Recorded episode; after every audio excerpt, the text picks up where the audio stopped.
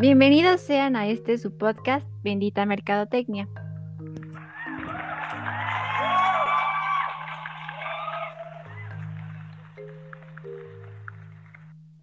Qué gusto estar aquí de nuevo charlando. El día de hoy hablaremos sobre distintas estrategias para el mantenimiento de una marca. Empecemos hablando del marketing social. Este se caracteriza por buscar el reforzamiento de resultados positivos de las comunicaciones de la marca, haciendo hincapié en la manera en que los consumidores han contribuido al éxito por medio de su participación en el programa de marketing, cuyos elementos esenciales son el nombre del programa, la descripción de las actividades a realizar, los recursos, el alcance que se espera obtener, el calendario de actividades y el presupuesto a utilizar. El elaborar el marketing social lleva una planeación meticulosa y una estrategia por detrás, pues para poder comunicar de manera impactante y positiva un mensaje. Para que entendamos un poquito más, pongámoslo de esta manera. Si bien hoy en día vemos que existen diversos movimientos sociales que se difunden por medio de diferentes canales, como lo son los canales digitales, las redes sociales, estas tienen una fuerza increíble para alzar la voz y comunicar un mensaje que ayude en el cambio de algún problema social. Y la otra forma que existe sería por el medio tradicional, el cual vendría siendo una forma coloquial el hacer manifestaciones, por así decirlo. Sí, claro, y es evidente que el mundo cambia y con ello van surgiendo pues nuevos problemas. Pero pues siempre hay maneras de llegar a comunicar un mensaje que como bien mencionas, pues de forma respetuosa, responsable y pacífica, de manera que pues impacte al consumidor. Sí, y con ello surgen que marcas busquen apoyar y empatizar en este tipo de movimientos. Y es cuando las marcas buscan oportunidades de mercado mediante la creación y realización de campañas que buscan ser solidarias. No olvidemos que muchas veces también las marcas destinan los fondos recaudados en la campaña para apoyar y concientizar a los espectadores y, claro, a los consumidores con la causa. En efecto, y está claro que el hacer dichas acciones pues ayuda a que los consumidores se sientan cómodos, escuchados y pues a que consumen, lo cual logra pues fomentar el posicionamiento pues en el consumidor.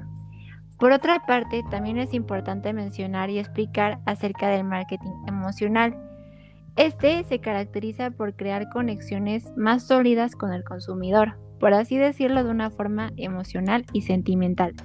De esta manera va a ayudar a la marca a generar vínculos de lealtad que conecten con el consumidor. Entonces, se puede decir que el marketing emocional lo que busca es enamorar al consumidor, ya sea en producto o servicio, ¿no? Así es, eso es el marketing emocional, porque el marketing que realizan las marcas eh, generan atención, respeto y deseo. De esta manera logran enamorar al consumidor para que amen a la marca y todo lo que estas marcas producen. Además de usar mensajes e incentivos que hagan que el consumidor pues busque obtener y comprar todo de la marca. Pero dime Cite, ¿qué me puedes decir acerca del post-marketing? Pues mira, Val, te comento que el post-marketing es un concepto pues de hecho bastante sencillo. Este consiste en todas las actividades que surgen después de la compra de un usuario, en donde se identifica si el usuario tuvo una buena experiencia en el uso de un producto o servicio, ya sean beneficios, promesa, calidad, innovación, eficacia, facilidad y diseño. De modo que el acompañamiento de la marca sea satisfactoria con el cliente, durante y después, para que éste se sienta cómodo, atendido y muy feliz con la marca.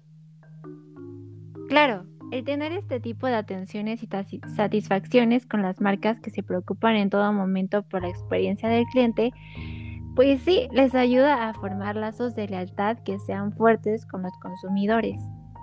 Sí, claro, y es algo que todas las empresas deben hacer. Estoy totalmente de acuerdo. Wow, es súper interesante lo que las marcas logran hoy en día en el mercado y bueno, pues con el consumidor, ¿no crees? Sí, bastante interesante. Siempre se aprende algo nuevo y adquirimos mucho más conocimiento. Pero bueno, hablando de adquirir más, ¿escuchaste que iban a retirar las sopas instantáneas del mercado? Porque déjame decirte que su servidora corrió al súper y surtió su alacena para lo que resta del año. ¿De verdad? Compárteme unas, porque ya me dio hambre. Además, pues ya son parte de nuestra vida. ¿Qué sería de nosotros sin esas benditas sopas deliciosas? Además, después de la polémica que hubo, Maruchan anunció el cambio de su envase por uno de cartón. ¿Ya sabías? Sin duda es un gran cambio después de tantos años en donde, pues, evidente todos saldremos beneficiados de esta decisión. Ay, sí, totalmente. Es más, en este momento me prepararé una rica sopa de pollo maruchan. Solo basta con destaparla, ponerle agua, meterlo al microondas por unos minutos, dejar reposar un rato y ahora sí, a disfrutar.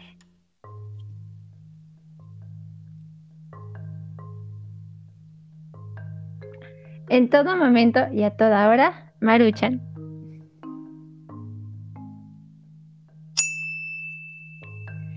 Mmm, qué rico. Bueno, mis mercadólogos, llegamos al final. Este fue un episodio más. Esperamos haya sido de su agrado y hayan disfrutado tanto como nosotras. Sin duda fue un podcast algo diferente pero enriquecedor. Gracias por escucharnos y nos vemos pronto en un nuevo episodio de Bendita Mercadotecnia. Hasta la próxima.